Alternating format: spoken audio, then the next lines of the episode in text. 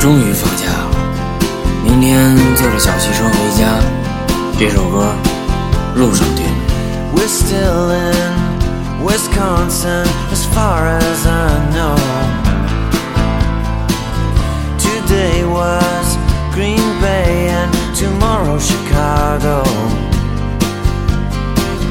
Wish I was lying, but there isn't much to report.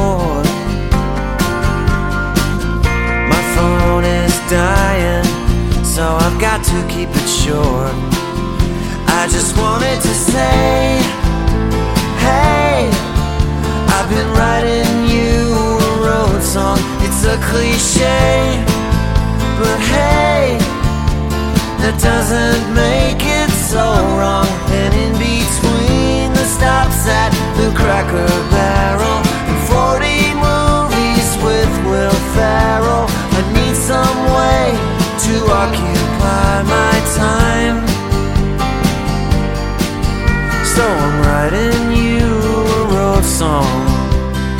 sure hope you don't mind.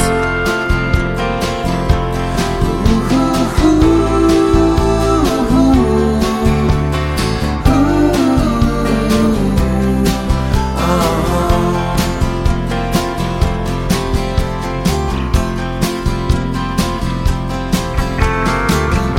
I bought you a light blue t-shirt last night some band I couldn't stand, but their logo's alright. Some kid threw a bottle on stage. He had an arm like a pro. I know it's getting late. I guess I should let you go. But did I happen to say,